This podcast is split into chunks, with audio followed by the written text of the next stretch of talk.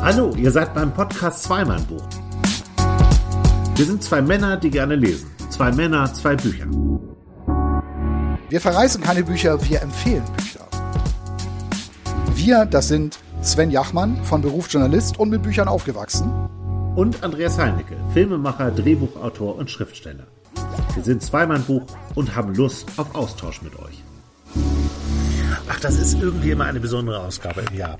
Unsere Weihnachtsausgabe, wo wir euch nochmal drei Tipps, die besten Bücher des Jahres vorstellen wollen. Jeder drei. Also Unsere- eigentlich schlagen wir sechs Tipps vor. Genau, Ja. jeder, jeder drei, äh, die uns in diesem Jahr besonders gut gefallen hatten, äh, die ihr auch kennt als äh, treue, treue Stammhörer, weil wir sie schon mal ausführlich vorgestellt haben. Deswegen werden wir sie heute einen Tick kürzer vorstellen. Genau, aber äh, der Vorteil ist für euch, das sind wirklich Weihnachtsgeschenke. Ähm, die könnt ihr blind kaufen und verschenken, weil das sind einfach, die Bücher sind überragend. Überragend. Also wenn wir das sagen, dann kann das nicht anders sein. Ja. Gott, ich habe neulich wieder literarisches Quartett geguckt. Echt? Das ist oder das kann man nicht aushalten. Das kann man wirklich nicht aushalten. Also eine solche Beweihräucherung und dann nur Bücher niedermachen und so furchtbar. Ehrlich, die ganze Zeit. also, es die war- fanden war- kein es Buch war, gut, oder? war? Doch, doch, sie fanden dann auch Bücher gut, aber es war schon wieder alles so. Äh, das ist aber nicht unser Thema. Wir verreißen ja keine Bücher, wir empfehlen nur Bücher. Genau. Das ist äh, uns ganz wichtig. Ja, das ist unser Überlebensmotto. Und heute unsere Top 3. Ich meine, das ist schon, Mehr das geht ist schon nicht. was. Mehr genau. Und wir wissen nicht, was der andere vorstellt. Wir haben jeder eine Tasche unterm Tisch. Ein Buch liegt von mir schon auf dem Tisch, äh, Genau. weil ich das schon gelesen habe, weil du einen Tick zu spät gekommen bist. Ach so, hast du hier wie, wie im Wartezimmer so gelesen. Genau. Der Lesezirkel. ja, wir wissen also nicht, was der andere ähm, als nächstes aus, dem, aus der Tasche holt. Genau. Und mein Platz drei. Ja, Ich habe gedacht, ich muss zumindest als Krimi-Autor auch einen Krimi vorstellen. Ein, äh, der so gut ist, dass ich ihn niemals schreiben könnte. Er ist von Marcel Huveler, dem, einem Schweizer Ja, Autor. ja, ja, ich weiß. Ich Du erinnere kannst dich erinnern? Ja, ja, ja. Du, du warst echt sehr, sehr, sehr begeistert. Ja, von. und ich bin das. Und es klang auch echt super. Ja. Also, weil das ist wirklich so eine herrlich lustige, schräge Idee, die der Autor da aufgebaut hat oder entwickelt hat vielmehr. Ja. Und da bin ich echt so ein bisschen neidisch geworden, weil ich muss ganz ehrlich sagen, also was richtig Lustiges habe ich, glaube ich, in diesem Jahr nicht gelesen. Also und, und ich würde aber gerne mal. sehr bittere Bücher Ja. Jahr gelesen. Ja. Ich mal- mich so erinnere an dieses Jahr. Und ich, ich würde echt gerne mal so, so ein wirklich richtig schräges, lustiges Buch lesen und entdecken, irgendwie durch Zufall oder wie auch immer, so wie, wie das da. Da kann ich dir dieses auch wirklich empfehlen. Ja. Es gibt inzwischen mehr, mehrere Bände schon über die Frau Morgenstern. Also das Buch heißt Frau Morgenstern und das Böse. Das ist der erste Teil Ja. von Marcel Hubeler über eine ähm, 58 Jahre alte Frau, eine ehemalige Lehrerin, äh, die durch äh, Umstände, die wir innerhalb dieses Buchs irgendwann erfahren, nicht mehr diesen Job ausführen darf. Ja. es lief nicht alles ganz glatt, würde ich sagen. Und die Geschichte fängt eigentlich damit an, dass sie auf einem äh, U-Bahnhof in, in der Schweiz einen Mann vor die Gleise schubst, schubst und umbringt. Es ist relativ schnell klar, das ist nicht das erste Mal, dass sie das tut. Und wir erfahren auch auf die ersten Seiten etwas über diesen Mann erstmal. Und das ist ein wirklich mieser Typ. Er betrügt seine Frau, er betrügt seine Freunde, er ist einfach nur an, ähm, an Kohle machen und an, äh, und am schnellen Geld interessiert. Lässt Das, er- das hat sie alles rausgefunden. das, ja, das weiß sie alles. Also sie kennt, sie kennt ihr Opfer ziemlich gut sogar. Sie hat das sehr lange beobachtet.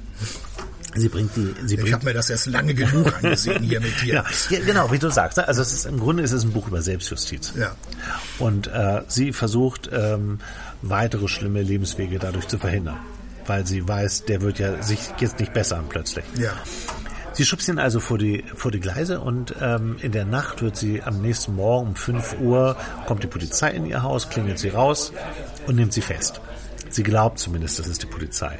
In Wahrheit Die sehen so aus wie Polizei. ja, ja, genau. Also ihr ist auch schon klar, äh, wenn die beiden da kommen und die sagen ihr auch gleich, sie sind festgenommen, klar, das ist Polizei.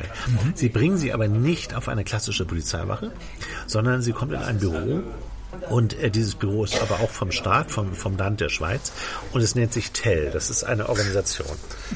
Und diese Organisation TEL ermordet Menschen im Auftrag der Schweiz. Ja. Okay. Und sie wird vor die Wahl gestellt. Entweder steigt sie da jetzt mit ein oder sie geht ins Gefängnis. Man schätzt, also man hat sie auch schon länger beobachtet und man schätzt natürlich ihre Art und Weise, wie klug sie vorgeht, wie sie die Leute äh, um die Ecke bringt Und dadurch passt sie sehr gut dazu. Ich habe eine, eine kurze Stelle. Wir, Ja. Eigentlich ist das ja jetzt so eine, so eine Folge, wo wir gar nicht so viel vorlesen sollten. Aber ich finde, es ist schon, es ist schon nochmal äh, wichtig, kurz zu hören, so, worum das hier eigentlich geht. Also sie sitzt halt bei zwei Leuten von Tell, ist vor diese Wahl gestellt worden und sagt dann irgendwann, was tun sie genau? Wie läuft so eine Vollstreckung eigentlich ab? Ja.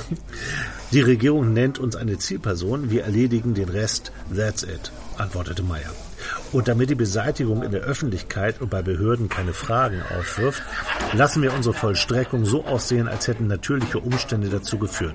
Herzinfarkt, Hirnschlag, Blutvergiftung, Autounfall, Selbstmord, abgestürzt beim Wandern, ertrunken beim Schwimmen, hingefallen beim Joggen, ein Selfie zu nahe am Abgrund, ein giftiger Pilz im Sammelkorb, eine Allergie. Wir sind da ausgesprochen kreativ. In seinem letzten Satz schwang so viel Stolz mit, als wäre er ein Fabrikdirektor, der ausländische Investoren durch seinen protestierenden Bereich führt. Und wer sind die Zielpersonen? Personen aus dem In- und Ausland, die der Schweiz auf irgendeine Art enorm Schaden geschadet haben oder schaden könnten. Letzteres zeigt, dass wir auch präventiv tätig sind. Violetta, die heißt Violetta Baustein, versuchte sich nicht anmerken zu lassen, wie fasziniert sie war. Das hier, das war genau ihr Ding. Etwas, wonach sie im Grunde ein Leben lang gesucht hatte, ohne allerdings zu wissen, dass es überhaupt existierte. Gerechtigkeit kannte viele Gesichter, Strafe muss sein. Und in dieser Institution hier wurde das auf allerhöchster Ebene effektiv und schnörkellos umgesetzt. Von Vollstreckern.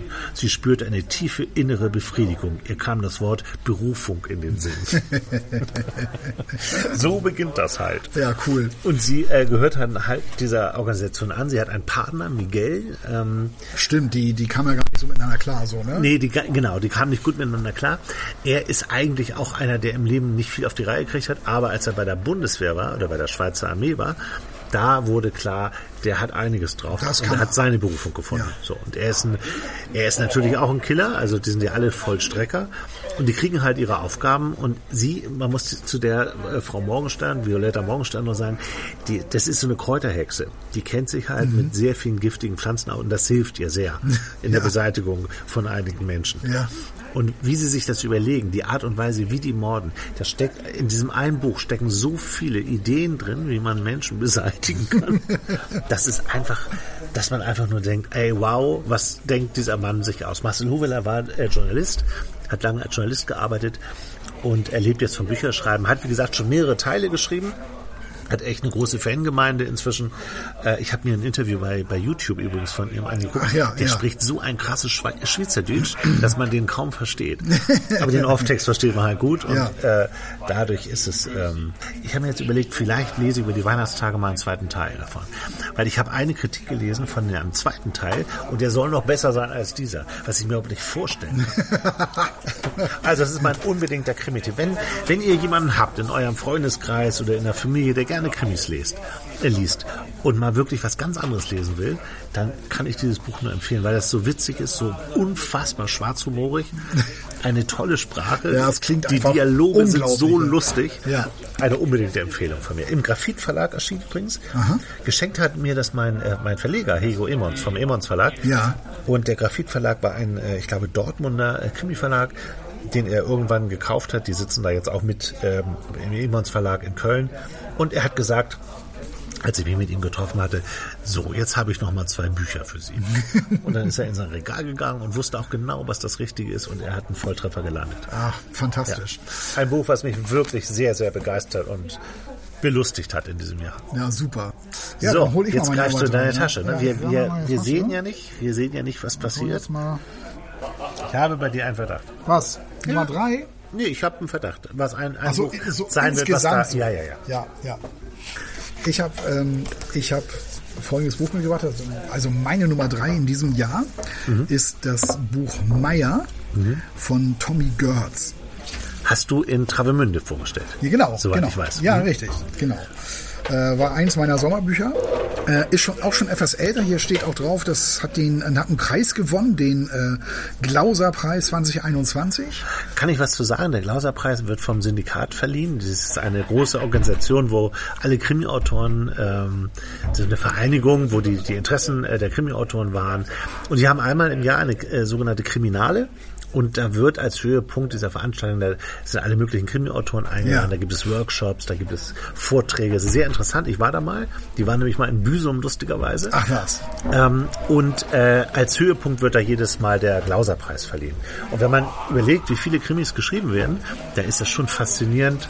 Wenn man einen Glauser-Preis hat, dann, dann hat man schon, da hat, also der, das ist ein aussagekräftiger Preis. Ja. Kann man eigentlich blind kaufen, alle äh, Bücher, die den Glauser-Preis bekommen haben. Okay, ja, guter Hinweis. Werde ich mal Ausschau nachhalten. Ja, Äh, weil eigentlich lese ich ja keine Krimis. Ähm, aber, der Klassiker. aber in dem Fall, in, de- in, in dem Fall war das einfach, war das einfach, war das einfach super. Also es geht hier um, äh, um Toni Meyer, Mhm. so heißt er, deshalb auch ne, der Titel Meyer. Ähm, und über Toni Meyer, ja, er- erfährt man jetzt nicht so wahnsinnig viel Mhm. vorab, außer dass ähm, äh, du bist halt dabei, wie er wieder seine ersten Schritte in Freiheit macht, weil er kommt gerade aus dem Gefängnis. Mhm. Ja, was hat er Der- gemacht? Der soll eine, äh, eine Lehrerin umgebracht haben. Und äh, hat er aber nicht. Das, Ganze- ist, das ist sicher. Ja, ja, das Ganze ist ein Komplott, dem er da zum Opfer gefallen ist. Und er hat zwölf Jahre bekommen, kommt aber nach zehn Jahren wieder raus und kommt jetzt also gerade wieder so raus und muss sich jetzt irgendwie sein Leben neu aufbauen.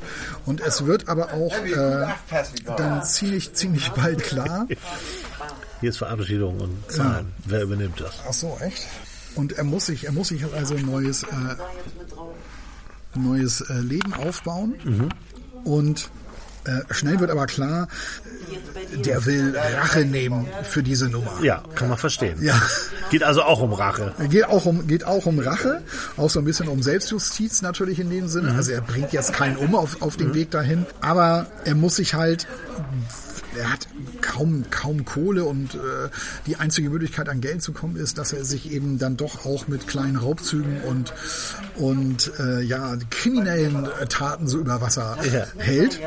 Ähm, Also und was ich besonders klasse fand an dem Buch war äh, von Anfang an, wenn du das so liest, dir fällt sofort diese, diese Sprache auf. Ne? Also diese, diese wirklich kurzen Sätze, dieses Staccatohafte, das ist echt irgendwie krass, vom Stil her so total krass. Und darin liegt natürlich auch so ein bisschen die Falle, ne? weil wenn man viel liest und, und viele andere Bücher so liest und dann äh, begegnet einem dieser Stil, dann neigt man ja dazu automatisch zu sagen, ja, das ist ja herausragend, das ist ja ganz anders. Sowas habe ich noch nie gelesen. Ja, und in, in der Art und Weise, also das kenne ich ja gar nicht so. Und so ein bisschen den Blick, ne, sich davon so, so leiten lässt und dann halt den Blick aber für die Geschichte so, so ein bisschen verliert. So. Und nicht mal so nüchtern so drauf guckt, was geht da eigentlich vor sich, was ist denn die Story? So. Das ist hier aber überhaupt nicht so. Die Story ist echt klasse, weil erstens mal das Motiv ist natürlich toll. Es geht, ähm, das Motiv ist natürlich toll, weil es geht ja um Rache. Ja, ja. Äh, und das liest sich, Immer finde ein ich, super immer, Thema. ja, finde ich Ja, total, ja. finde ich total Der super. Graf von Monte Cristo. ja, zum Beispiel, genau. Und ich, mir ist noch so eine, eine Szene in Erinnerung geblieben, äh, da geht es darum, dass er, er unterhält sich irgendwie mit, mit einer Frau aus der Nachbarschaft, Mhm. die geht auch putzen und die erzählt, dass sie ähm, bei einem Tierarzt äh, putzen geht, jetzt aber gerade nicht, weil der ist im Urlaub. Und er nimmt das dann nur so auf und nimmt sagt, ach, sie putzen bei einem Tierarzt? und, dann er, und dann ist er natürlich klar, was er vorhat. Ne? Ja.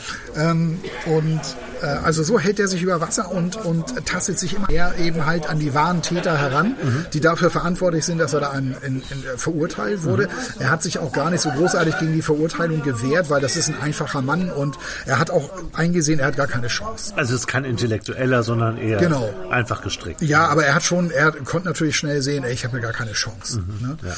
Das ist wirklich ein, äh, wirklich ein tolles Buch und äh, ich finde auch den Autoren so klasse, den Tommy Gertz. Ja. Ähm, hab so einiges, ich habe mal so einiges so über ihn gelesen und äh, der hat 35 Semester studiert, ehe er von der Uni kam. Der hat äh, sehr lange, sehr erfolgreich in der Werbung gearbeitet und das sind ja meistens Leute, die dann auch gut schreiben können. Ja. Martin Suter war, glaube ich, auch in der Werbung. Ich glaube wenn, auch, Wenn ja. ich mich da richtig Ja, dran ich glaube auch. Mhm. Ne, Und der hat wirklich diverseste Jobs gemacht. Der war auch Straßenmusiker und so weiter. Also der Autor selber kommt äh, aus Erlangen, Mhm. ähm, hat auch äh, viel, viel erlebt. Seine Frau übrigens finde ich auch noch interessant. ähm, wollte nicht, dass er unter seinem richtigen Namen schreibt. Er heißt eigentlich äh, Dr. Kliesch irgendwie, Doktor, weiß ich jetzt nicht. Stimmt, das hast du in Travemünde auch erzählt. Ich Genau. erinnere mich gerade dran. Ja, und, und er war irgendwie, er hatte sich nämlich gerade für eine Professor irgendwie oder war für eine Professur im Gespräch. Und er schreibt eigentlich, ja, ich will ihn jetzt nicht diskreditieren, also beleidigen, weil es kann sein, dass er das als beleidigend erfindet, empfindet. Er schreibt so Heimatkrimis und so äh, ne, in seiner Region. Und seine Frau sagte dann so, das würde keinen guten Eindruck machen, wenn er unter seinem richtigen Namen sich für eine Professur bewirbt, aber andererseits äh, gleichzeitig diese einfachen äh, Bücher schreibt. Ja. Und äh, deshalb musste er sich das Pseudonym Tommy Götz ausdenken. Also tolles Buch, ähm, äh, absolut verdiente Nummer drei, war, hat wirklich riesen, riesig Spaß gemacht, das zu lesen. Ist auch nicht besonders dick, also hat äh, noch nicht mal 200 Seiten. Einfach klasse gemacht. Spannend, super Thema, finde Ja. ich auch. Schöner Krimi-Tipp. Jetzt haben wir schon, jetzt ist bei beiden von uns auf Platz drei ein Krimi. Ja, Das ist lustig. Ich greife jetzt bei mir rein ja. und hole raus Amelie Nothomb. Das kann Ach ja, das so, war auch eine tolle Geschichte. Ja. ja, ja, genau. Das war äh, so ein Typ lernt, reißt irgendwie eine Frau auf. ne? Genau, genau. Kann ich kurz vorlesen? Äh, ist eine schnelle Szene. äh, Mache ich gleich. Ähm, genau. auf und so da- eine da Art und Weise, die äh, Ja, ja, genau. Ich habe ähm, die Szene nochmal rausgesucht, um äh, kurz reinzukommen. Ähm, solltet ihr euch nicht abgucken, die Nummer. Nee, die ist schlimm. Amélie Nothomb ist ähm, eine, eine französische äh, Autorin, die jedes Jahr im September ein Buch rausbringt. Die steht da auch im Wachsfigurenkabinett, ist ein, ein Star in Frankreich. Hier nicht so bekannt. Diogenes hat sie natürlich entdeckt. Na klar.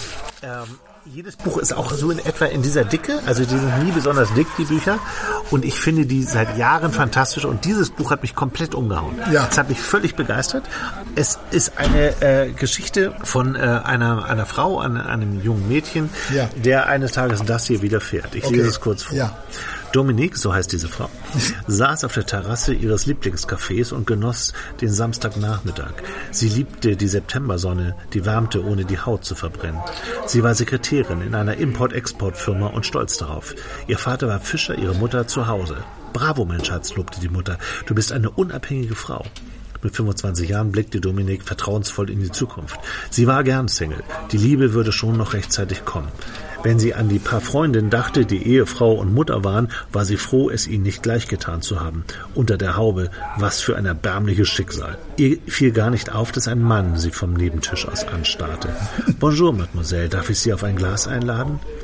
Sie wusste nicht, was sie sagen sollte. Er nahm das als Zustimmung und setzte sich zu ihr. Kellner, Champagner. Zwei Gläser? Eine Flasche vom Besten. Der Kellner brachte ein Deutz mit Ja, zwei ja, ja. Champagnerkelchen und schenkte ein. Haben Sie etwas zu feiern? fragte die junge Frau. Ja, unsere Begegnung.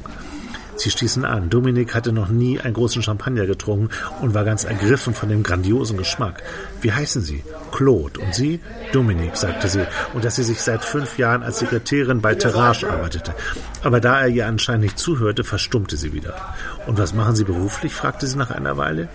Ich bin dabei, in Paris eine Firma zu gründen, antwortete er so vage, als würde er sich lieber nicht dazu äußern. Ja. Dieser Mann machte ihr ein bisschen Angst, ohne dass sie wusste warum. Doch er hatte sie ja angesprochen und nicht umgekehrt. Und dann war es ja wohl nicht so schlimm, wenn er enttäuscht war. Sie sind entzückend, Dominik. Sie verstuckten sich an ihrem Champagner. Und ich bin bestimmt nicht der Erste, der Ihnen das sagt. Doch, das war er. Bisher hatte nur Ihre Mutter ihr das immer wieder versichert und das war ja kein Wunder. Ich weiß nicht, was ich sagen soll, Monsieur.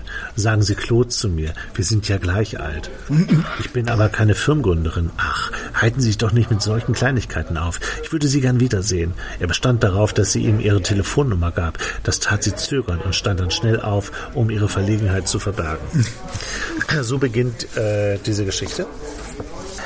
Sie Ziemlich fiese Geschichte, eine ne? sehr, sehr fiese, ganz furchtbare Geschichte ent, entpuppt sich daraus. Ähm, sie äh, verfällt diesem Mann und zwar mit auch einem ganz billigen Trick. Er schenkt ihr Chanel Nummer 5. Sowas hat sie noch nie gehabt, sowas hat sie noch nie besessen. Und sie glaubt dann auch so, sie wird ihr Leben lang äh, so umgarnt von einem Mann und was könnte ihr Besseres passieren? Ja. Sie äh, bekommen irgendwann ein, äh, ein, ein, ein Kind, eine, eine Tochter, Epicienne heißt sie. Epicienne ist übrigens ein Wort, was für männlich und weiblich steht. Also es ist eigentlich gar kein Name, Epicienne. Und es gibt eine Szene, wo sie geboren wird und ähm, der Mann, dieser Claude, das Kind anguckt und einen erschreckenden Blick hat, nämlich dass sie nicht so aussieht, wie er sich das vorgestellt hat. Er nimmt sie nicht auf den Arm, er hasst dieses Kind. Was sich dann entwickelt, die Epicien wird irgendwann die Hauptperson äh, des Buchs, weil sie Rache schwört, auch ein, ein Rachebuch. Ja, ja. Und ich möchte gar nicht so, so wahnsinnig viel äh, darüber erzählen, weil das Buch ist auch nicht besonders dick. Das hat äh, gerade mal äh, 128 Seiten. Ja, und du hast die ersten 60 schon erzählt jetzt, so? Ja, nee, ja, ich habe, also ähm, das ist aber nicht schlimm, ähm, dass man das weiß. Ähm, ich will jetzt nur nichts weiter erzählen. Das heißt äh, Ambivalenz, dieses Buch. Äh, das ist auch ein toller Titel, weil es genau das trifft. Ja. Und ich habe selten ein Buch gelesen. Ja. Also man sagt das ja immer so dahin. Ne? Ich konnte gar nicht aufhören zu lesen. Hier ist es wirklich so. Ja. Ich habe jede freie Minute dieses Buch weitergelesen, weil man unbedingt wissen will, wie es weitergeht. Die Amelie Nothomb schreibt auch immer ähm, was äh, biografisches. Es sind Ja. immer biografische Züge drin. Ich weiß nicht, äh, was ihr da äh, passiert ist. Ähm, in allen Büchern äh, findet sich das aber wieder. Sie schreibt übrigens, äh, sie ist halt so eine, so eine schillernde Figur in der französischen intellektuellen Literaturszene. Die schreibt immer morgens zwischen drei und fünf in so einem gelben Cape, in so einer gelben, in so einem gelben Anzug. Also sie lebt halt total diese, diese, diese Künstlerin aus. Ja. Dieses Buch ähm, hat mich Möchten, komplett begeistert. Ja, bitte. möchten Sie noch Ich nehme noch ein Alsterwasser, ja. ein Alter? Jo. Ja. Großes? Äh, ja. Ja. Ja, was ich äh, rausstelle, was jetzt nicht schwer äh, zu sagen ist, dieser, äh, ähm, dieser Claude entpuppt sich als ein, ein unfassbar böser Mensch. Es löst sich aber später auf, warum das so ist. Und das ist genial. Ja, ist, äh, Ich weiß nicht, wie ich, weil äh, es wäre jetzt wirklich doof. Ähm, ihr müsst dieses Buch lesen, ihr, ihr müsst es verschenken. Jeder, der das lesen wird, hat, wird einen riesen äh, Spaß daran haben. Eine, äh, es ist eine tragische Geschichte. Es ist also nicht lustig, äh, überhaupt nicht. Es ist flüssig runtererzählt. Es ist nicht äh, durch komplizierte Sätze oder so ja. geprägt, sondern es ist einfach ein, ein, ein tolles Buch. Amelie Nothomb. Klingt unglaublich. Ist ein wirklich ja. ja. Im Diogenes Verlag. Ja. Dann hole ich jetzt mal meine, meine Nummer zwei raus. Ich hoffe ja auf ein Buch. Ja. Ich bin ganz gespannt, ob das dabei sein wird. Lass mich raten, bevor du es rausholst. Ja. Ich kann seinen Namen leider nicht mehr, aber es ist ein Journalist. Das hatte ich tatsächlich in der Hand. Ich habe sogar, ich habe sogar doch zu Hause gedacht, oh, das war auch so klasse. Ja, da hast du sehr geschwärmt. Ja, ja. Das war ein nee, Lübeck, leider. nee, habe ich, habe ich, äh, habe ich tatsächlich nicht mit. Ähm, hallo, moin. Moin. Ähm, nee, habe ich nicht dabei. Okay, Boah, da ist ja aber echt, geht's ja hoch her, ne, da hinter uns. die haben Spaß. Ja. Weihnachtsfeier, Jahr neigt sich dem Ende zu. Die brauchen Bücher. Brauchst du echt, du meinst Oder echt, dass es eine. Weihnachtsfeier ist? Weiß ich nicht. Das ist irgendwie so ein, so ein, so ein Männertreff da, so. Stimmt, es sind nur Männer da. Ja, Ne? ja. Ja, wir sind hier auf dem Land, in Dithmarschen. Jetzt ist viel raus.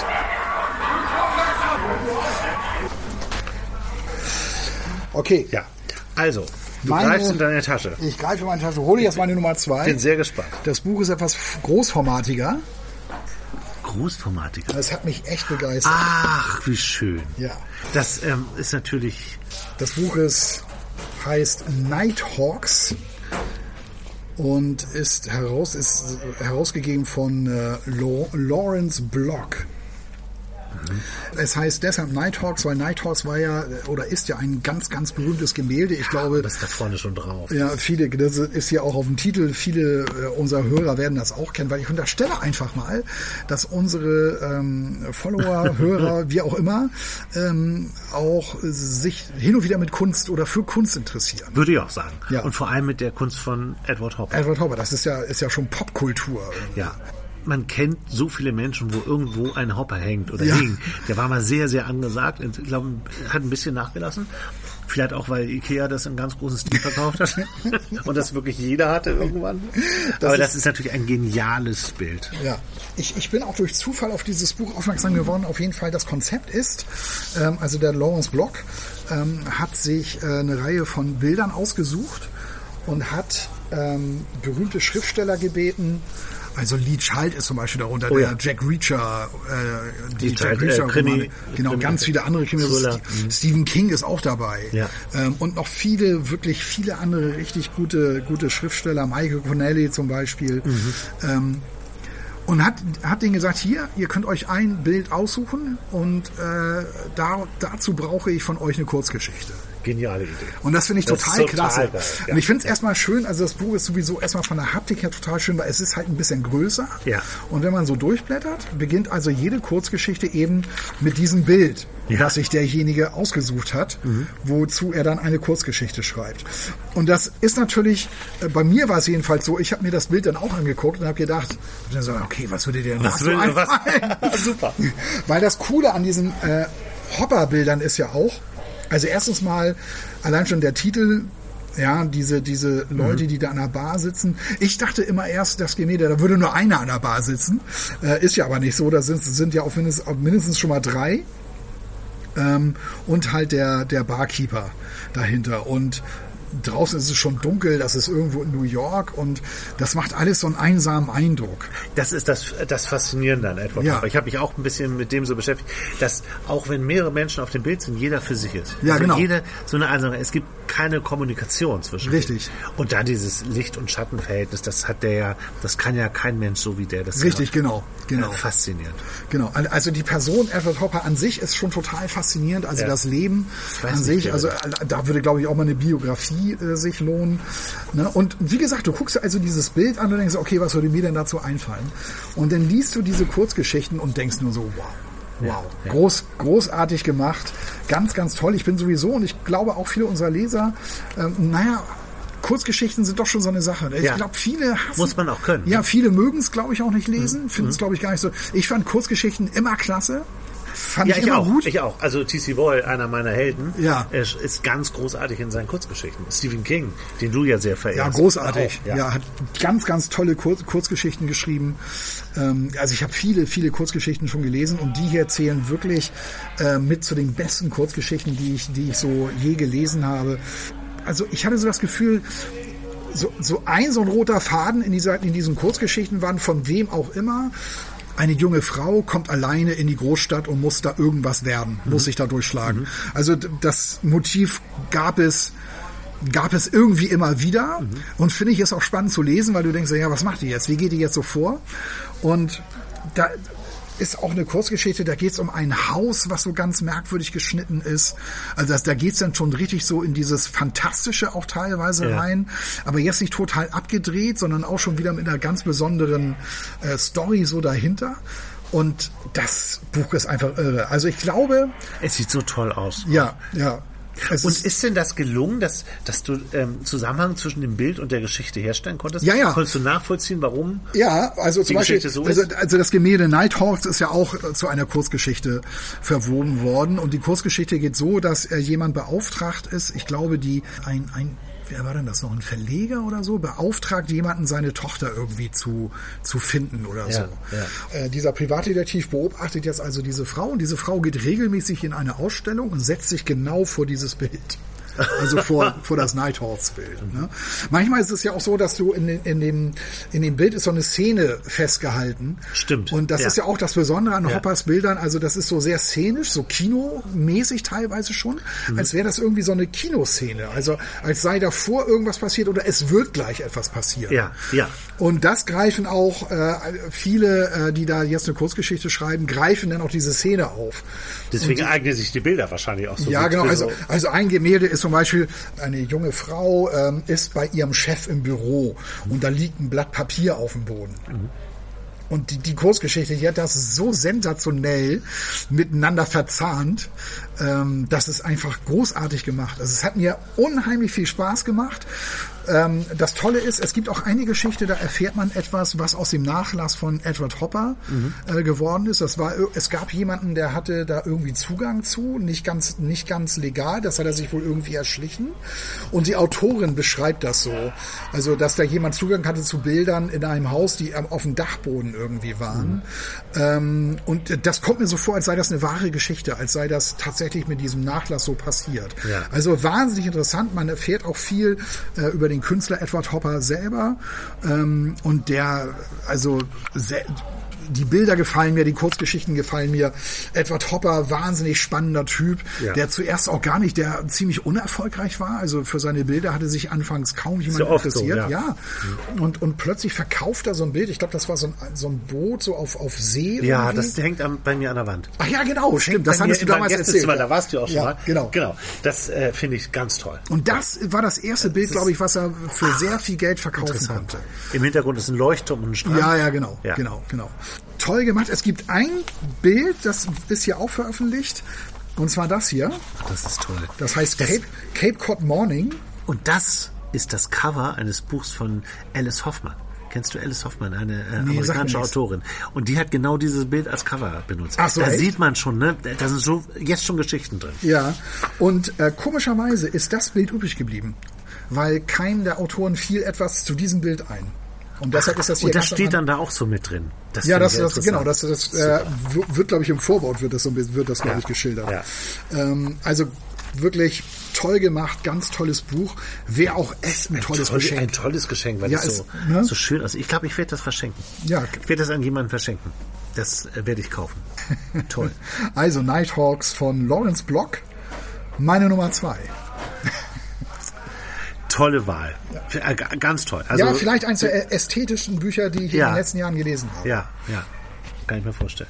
Ist auch schon etwas älter, muss ich zugeben. Ich glaube, das ist von 2017, wie Das gesagt, macht durch, durch Zufall entdeckt. Und ich habe es auch nirgendwo mal gefunden. Also das, das bei Instagram zum Beispiel geht, wird ja viel, äh, werden ja viel Bücher gepostet, ist mir da nie begegnet. Ähm, von daher ähm, offenbar noch ein absoluter Geheimtipp. Das sollte man vielleicht mal sagen an dieser Stelle, dass wir ähm, schon viele neue Bücher lesen. Aber wenn uns eins unterkommt, was vielleicht schon ein paar Jahre alt ist und was jetzt für uns äh, gerade irgendwie zu uns gekommen ist, über welche Wege auch immer, über Buchladen, Freund, Freundin oder so, dann äh, findet das hier auch statt. Also Genau. wir, für uns ist es nicht so, wir müssen hier nicht die beste Liste abbilden oder irgendwelche Neuerscheinungen. Äh, davon haben wir uns freigemacht. Ähm, bei meinem äh, Platz 3, Marcel Huweler, ist ja genau das Gleiche. Es gibt ja jetzt schon äh, weitere. Ja. Und dieses ist, äh, ist ja auch schon ein paar Jahre älter. Ähm, steht ja mal vorne drin. Ist von 2019 zum Beispiel. Ne? Ja. Gut, äh, oh Gott. Ja, jetzt wird's Es ernst. ist soweit. Ne? Hast du einen Verdacht? Ja, habe ich ja vorhin schon. Also ich dachte, jetzt kommt ein ganz großformatiges Buch raus. Nee, es ist nicht ganz großformatig. Es ist aber ein Hardcover und es ist auch ein, äh, ein dickes Buch. Ähm, erkennst du es wieder? Ich halte es Ach ja, vor. genau. Das ist so. Ja, ja, Wir ja, sehen ja. eine 70er Jahre Anmutung. Eine 70er Jahre Tapete. ja, äh, Heinz Strunk? die eine Markise ist. Die Markise, ja. Habe ich häufig gesehen, dass Leute das gelesen haben. Ja, von Jan Weiler. Ja. Der Markisenmann. Genau. Heißt es. Ja, richtig. Und ähm, ich, ich würde jetzt gar nicht so äh, so eine Charts, wie wir sie machen, äh, lebt dadurch, dass es Platz 3, Platz 2 und Platz 1 gibt. Aber ich kann jetzt gar nicht sagen, ob ich das jetzt viel besser als Amelie Nothomb finde. Ja. Ähm, es ist nur so ein Buch, was mich so, so überrascht hat und so begeistert hat, dass Jan Weiler so eine Geschichte schreibt. Das ist nicht typisch für ihn. Was- was macht er sonst? Jan Weiler hat ja äh, Maria im Schmeckt's nicht äh, geschrieben. ja, das war so sein, ja, ja. sein Ja. Durchbruch, ist dann ja auch verfilmt mit Christian Ulm. Ja. Dann hatte er so, so eine Krimiserie geschrieben ähm, vor kurzem. Oder das Pubertier hat er auch geschrieben. Ja. Und äh, ist schon immer äh, lustig, geht auch immer um Familien. Äh, auch, auch in diesem Buch äh, geht es um eine Familiengeschichte. Aber es hat irgendwie noch eine etwas ernsthaftere Ebene, dieses Buch. Ja. Und ähm, also ich, ich kann, äh, kann kurz erzählen, es ist ähm, ein, ein junges Mädchen, die heißt Kim, die ist 15 Jahre alt, die lebt mit ihrem, äh, mit ihrem Stiefvater und Halbbruder und der Mutter in, in so einer Villa in der Nähe von Köln. Äh, Sehr reiches Elternhaus. Ähm, stellt sich aber raus, dass der, also dass der Heiko, so heißt der äh, Stiefvater, Ja. äh, ziemlich ja, der ist reich, aber hat auch so eine, so eine gewisse Oberflächlichkeit, spielt auch jetzt am Anfang gar keine Riesenrolle. Die wollen eigentlich nach Florida in den Urlaub fahren. Ja. Es gibt aber etwas, sie macht etwas am Anfang in diesem Buch mit ihrem Halbbruder, äh, mit ihrem Bruder.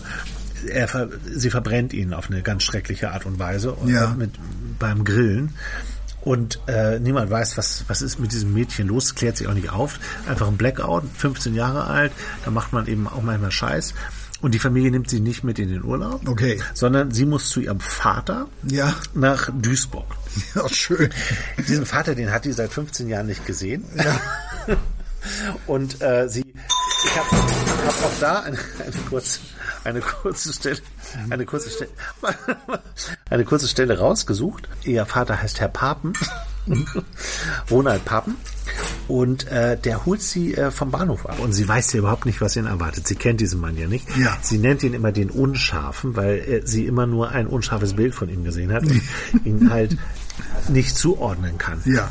Äh, Dann geht das so los. Er war nur wenig größer als ich und lächelte schief. Nachdem wir uns mehr als 13 Jahre nicht gesehen oder gesprochen hatten, stand dieser fremde Ausgabe meiner selbst vor mir und sagte unerhört, da bist du ja.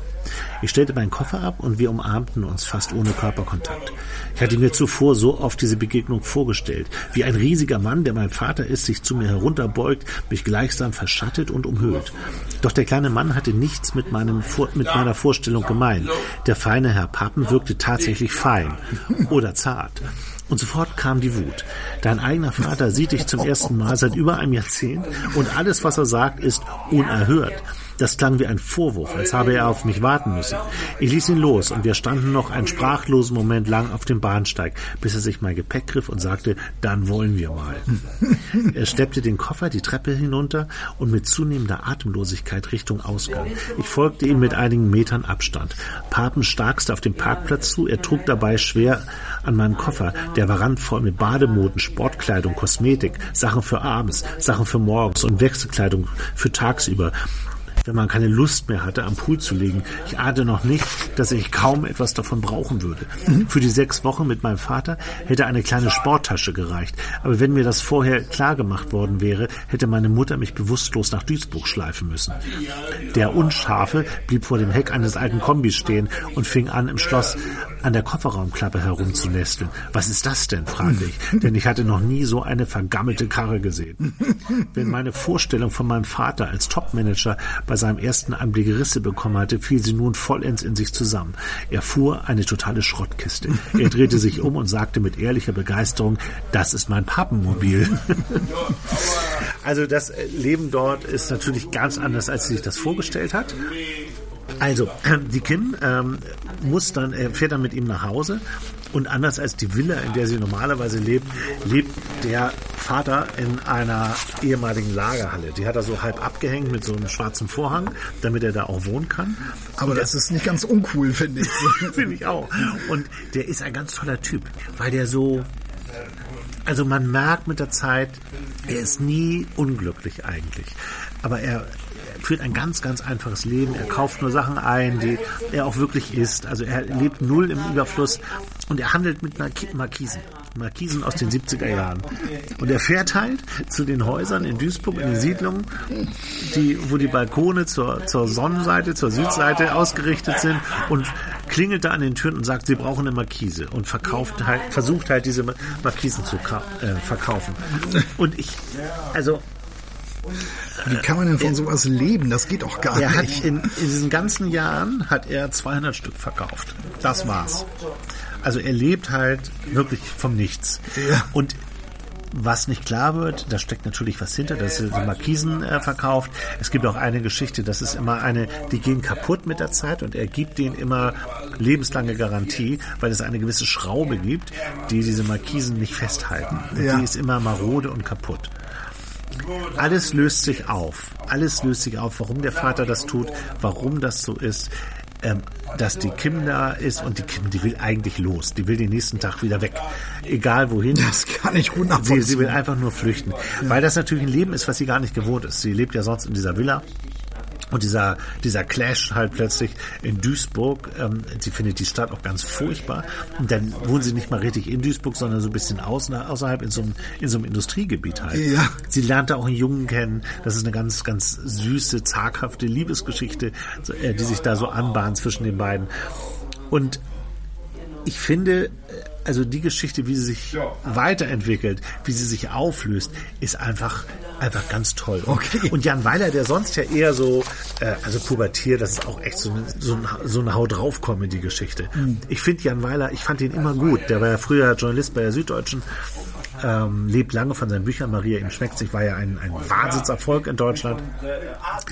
Das war aber auch immer so ein bisschen Comedy-mäßig. Also der, den kannst du auch auf die Bühne stellen, lässt ein paar Sätze vorlesen und der da lacht. und ich finde, das, das überrascht einen so, dass das diesmal, diesmal Dass ist das er sowas schreibt, ne? Dass der sowas schreibt. Das ist, ähm, das ist locker geschrieben, das ist nicht, nicht anstrengend ähm, zu lesen. Aber die Geschichte, die sich hier so entfaltet, ist wirklich, wirklich gut. Jan Weiler, auch weil ich den Typen so toll finde, mein Platz eins. Alles klar. Du greifst in deine Tasche, Ich greife in meine Tasche und Trommelwirbel. jetzt, hole jetzt die Nummer 1 heraus. Ach was. Mr. Wilder und ich. Von Jonathan Coe. Davon hast du sehr geschwärmt. Ja, zu Recht. Das stimmt. Das Buch hier, das, das äh, fand ich einfach, ich fand die Geschichte einfach sensationell. Ich habe das Buch durch Zufall entdeckt, ähm, äh, als wir in Ravensburg waren. So, bin ich so durch die Buchhandlung gelaufen und hatte dann irgendwann dieses Buch in der Hand, Mr. Wilder und ich. Ja. Ähm, Sieht dann- nach einem Sommerbuch aus. Ja, genau, hab's durch Zufall aufgeschlagen und bin dann in so einer ähm, Filmszene äh, gelandet. Ja. Denn es geht hier um Billy Wilder, um den Regisseur Billy Wilder, um den Ja. Filmemacher Billy Wilder Kennt ja jeder. kennt jeder und äh, der hat ja mit den ganz großen äh, Stars gedreht. Und hier ging es jetzt um eine Szene, ähm, die, da geht es um, um, die, um die Schweizer Schauspielerin, ich kannte sie gar nicht, ist also eine, eine Filmdiva aus der Schweiz, Marte Keller heißt sie. Ähm, die äh, sollte, hier, sollte hier eigentlich nur irgendwie drei oder vier Sätze sagen. In einem der Filme. In einer, ne, genau, sollte hier nur drei, also die also nur in der Szene jetzt. Nur in der Szene so drei, vier Sätze hatte sie da. Das passte irgendwie Billy Wilder einfach nicht, beziehungsweise seinen Assistenten, der immer, wenn diese Szene vorbei war, stand er von seinem Sitz auf, ging zu Billy Wilder, flüsterte ihm etwas ins Ohr und dann, ja, müssen wir noch mal machen. So. Da bin ich, da bin ich gleich so reingeraten, habe gleich so gedacht, so, wow, irgendwie, das ist ja cool so, ne? Und die Geschichte ist wirklich klasse. Äh, handelt ähm, von einer Griechin, weil der Film ist damals in Griechenland gedreht worden. Die Kulisse. Große Teile dem- jedenfalls. Auf dem Buch sieht auch schon so. Genau. Also große Teile sind jedenfalls, die sind jetzt alle zusammen auf Toilette gegangen, kann das sein? Die Männer. Ich dachte, Da nur muss man Frauen schon machen das. ziemlich viel getrunken haben. ähm, äh, das ist eigentlich die Geschichte einer, einer Griechin, weil der Film wird in Griechenland über weite Strecken produziert, nachher auch in München, Ja. ähm, aber eben halt in Griechenland. Und Billy Wilder hat äh, diese Griechin, äh, so, so jedenfalls die Story jetzt hier ähm, durch Zufall kennengelernt in Amerika. Da trifft äh, die Griechin mit ihrer Freundin zum ersten Mal auf Billy Wilder. Äh, Kontakt kam, glaube ich, über die Eltern irgendwie zustande und ja, besucht den da mal und dann gehen sie da irgendwie zusammen essen. Und auf jeden Fall sollte sie dann ähm, äh, ja so ein bisschen so bei diesem an diesem Filmset so Mädchen für alles sein. Hauptsächlich aber äh, Übersetzerin, weil Sie ist Griechin, äh, spricht natürlich Griechisch, spricht Englisch und das hatte äh, super gepasst. Und der Film, also beziehungsweise sie arbeiten zu diesem Film, beziehungsweise das Leben von Mr. Wilder, diese Biografie, wird eigentlich über diese Griechin erzählt, die an diesem Set eben halt einen Job hatte. Und ähm, sie macht das total super. Also eigentlich wird ihre Rolle immer wichtiger. Sie wird dann auch nachher so ein, ähm, äh, die Vertraute ähm, von dem ähm, Partner von Billy Wilder, der also sein, mehr oder weniger fast alles mit ihm zusammen macht. Und die Geschichte ist einfach klasse. Erstens mal geht's da, ähm, es geht um Al Pacino, es geht um Hildegard Knef. Ähm, Die ganzen Großen aus Ja, dieser genau. Obwohl genau. Al Pacino ja auch heute noch. Immer noch, Immer ein, noch ganz, immer noch ein ganz großer. Damals war natürlich, als es da äh, um den Film ging, der muss irgendwann in den 80ern gedreht worden sein. Da war äh, Al Pacino ja schon also richtig groß Ja. und der hat hier auch so eine richtig fläzige äh, Szene so in, in dem Buch und gerät auch mit Billy Wilder aneinander. Das ist total total klasse. Liest sich das man hast du die beiden so richtig vor- du bist einfach Wollt ihr nicht irgendwie so einen Burger ja, genau, da, so? wollte, da haben sie so einen tollen Restaurant gesessen und, und Al Pacino wollte halt einen Cheeseburger. Ich nehme einen Cheeseburger. Und Billy Wilder macht ihn daraufhin total fertig. Und das liest sich auch total großartig. Ich meine, es, es ist sowieso so geschrieben, also du bist einfach dabei. Du sitzt irgendwie dabei, du bist am Set dabei. Das ist einfach ähm, äh, klasse gemacht, eine ganz tolle Geschichte. Und letztlich geht's aber auch darum, dass der Stern von Billy Wilder, der fängt wirklich rapide an zu sinken. Die letzten Filme waren alle schon nicht so doll. Äh, seine Geldgeber springen auch äh, ab. Und ähm, das ist jetzt so, so ein Projekt, so in Griechenland, dieser Film. Das funktioniert auch überhaupt nicht. Das, mhm. Ach so, das ist ein Flop. ja, das wird auch, ist auch ein totaler Flop, trotz dieser Starbesetzung. Ähm, du erlebst auch diese Stars mit, um die es da geht. Wie gesagt, Hildegard Knee spielt in dem Film auch mit. Den, den Film gab es auch wirklich. Also das ist jetzt nicht eine Erfindung, sondern das ist tatsächlich die, ja, es ist quasi äh, die Geschichte hinter diesem Film. Ja. Ja. Und was sich da so abgespielt hat und wie die, wie die ähm, Frau, die junge Griechin, das eben äh, alles, alles so erlebt hat. Total klasse. Du hast natürlich schon viel von Billy Wilder gehört. Da gibt's gibt auch sehr viele Biografien auch über Billy Ja, Wilder. ja, genau, genau. Unter, eins, äh, unter anderem eins von Helmut Karasek. Stimmt, der war großer Fan. irgendwie. Ja, Der hat, ja. konnte viel über Billy Wilder Ja. erzählen. Und wa was ich nicht wusste, war zum Beispiel äh, die Rolle von Billy Wilder ähm, nach dem Zweiten Weltkrieg. Äh, Er ist offenbar, ähm, hat er auch, ähm, war auch äh, beteiligt an der Entnazifizierung.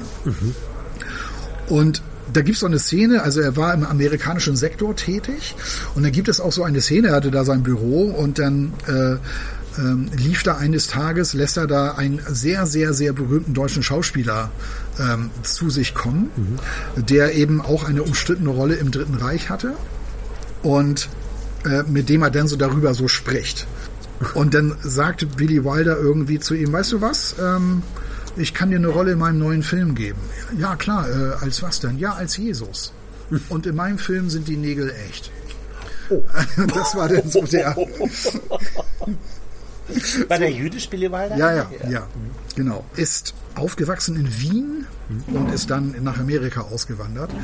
Ähm, also eine ganz tolle Geschichte. Du erfährst viel, erfährst viel über Billy Wilder. Die Romangeschichte drumherum ist auch wirklich äh, toll, äh, toll entwickelt. Auch ein sehr, sehr schönes Ende, wie ich finde. Hat mir wahnsinnig gut gefallen und es, ja, es, es ist einfach so eine, so, so eine schöne, so eine schöne Geschichte, wo du viel mitnimmst, die toll geschrieben ist, die sehr positiv ist, auch irgendwie nicht so düster wie dann eben doch so viele Bücher, die ich glaube ich dieses Jahr gelesen habe, sondern eine richtig, ähm, richtig tolle, auch romantische Geschichte irgendwie, weil du bist bei dieser jungen Frau dabei, die auch so heranwächst. Sie selber erzählt die Geschichte übrigens aus, aus, aus der Perspektive, da ist sie selber eine, eine sehr erfolgreiche Filmkomponistin und damals war es so als junge Frau, ja, sie hat sich irgendwie für Musik interessiert und fand das irgendwie toll, aber wusste noch nicht so richtig, wo es denn so hingeht. Und sie erzählt also diese Geschichte aus der Erinnerung heraus. Also da ist sie schon Musikproduzentin, also Film, sie macht Filmmusik. Ähm, toll gemacht. Also da wusste ich sofort, als ich das gelesen hatte, boah, da muss jetzt also echt viel kommen, um das noch irgendwie vom Thron zu stoßen. Das war für mich eigentlich relativ schnell klar, dass Dass das das Buch ist. Ach, das wusstest du ja schon, als du es gelesen Wo, ja, wusste, ja, war Oder mir ahntest? Ja, ja, war mir irgendwie, war mir irgendwie schon klar. Ja, ja. Tolle Nummer eins kann ich wirklich nur empfehlen. Das war unsere letzte Ausgabe in diesem Jahr. Ja. Das letzte Ausgabe 2022. Sechs Tipps haben wir für euch. Könnt ihr auch in den Liner Notes nachlesen. Fotos gibt's von den Büchern, deswegen ist das gar nicht so spannend. Ne? Nur für uns ist es so spannend. Was holst du als nächstes raus? ihr wisst das längst. Genau, und äh, ja, wie gesagt, kann man, kann man blind verschenken, wirklich. Und so für, für jeden was dabei, ne? Also sehr, sehr bunt. Äh, Ja, ich, ich muss auch ganz, Gemischt. muss auch ganz ehrlich sagen, ich habe dann doch irgendwie so ein bisschen drauf geachtet, ja, was wäre denn auch eine schöne Mischung? ja, Ähm, das habe ich auch getan, ja. weil ich habe wirklich, ich habe auch so zwei so richtig radikale Bücher gelesen, die könnte ich euch normalerweise auch empfehlen. Dieses Lügenbuch von der Frau, die so lügt, die Genau. da das Loch da in dem Keller. Ja, genau, zum Beispiel oder ähm, Ja, ich hätte, also bei mir war immer noch in der Wahl Heinz Strunk. ja, Sommer in Niendorf. Wäre Platz 4 gewesen bei mir. Ja. Aber ich habe auch gedacht, das ist so ein Buch, das war so präsent in diesem Jahr. In jedem Buchladen lag es, überall wurde es besprochen. Ja. Das hat nicht so richtig einen Mehrwert. Als, also wenn man das in so einer Jahresbest-of nochmal empfehlen möchte, das kennt eigentlich jeder. Und jeder hat entweder es gelesen oder was davon gehört, gesehen. Ja, ja. Der war in Talkshows äh, zu dem Buch, der war überall. Und deswegen fand ich das äh, interessant. Ich meine, Jan Weiler ist natürlich auch ein Bestseller gewesen, klar. Aber äh, es war einfach zu gut, um das nicht zu machen. Ich habe auch noch andere Bücher gelesen, die echt toll waren und da waren auch so teilweise so radikale Bücher dabei. Ähm, Wie zum Beispiel dieses äh, von Katharina Volkmann, der Termin. Das ist ja diese Frau, Ja. die beim Frauenarzt da irgendwie ist.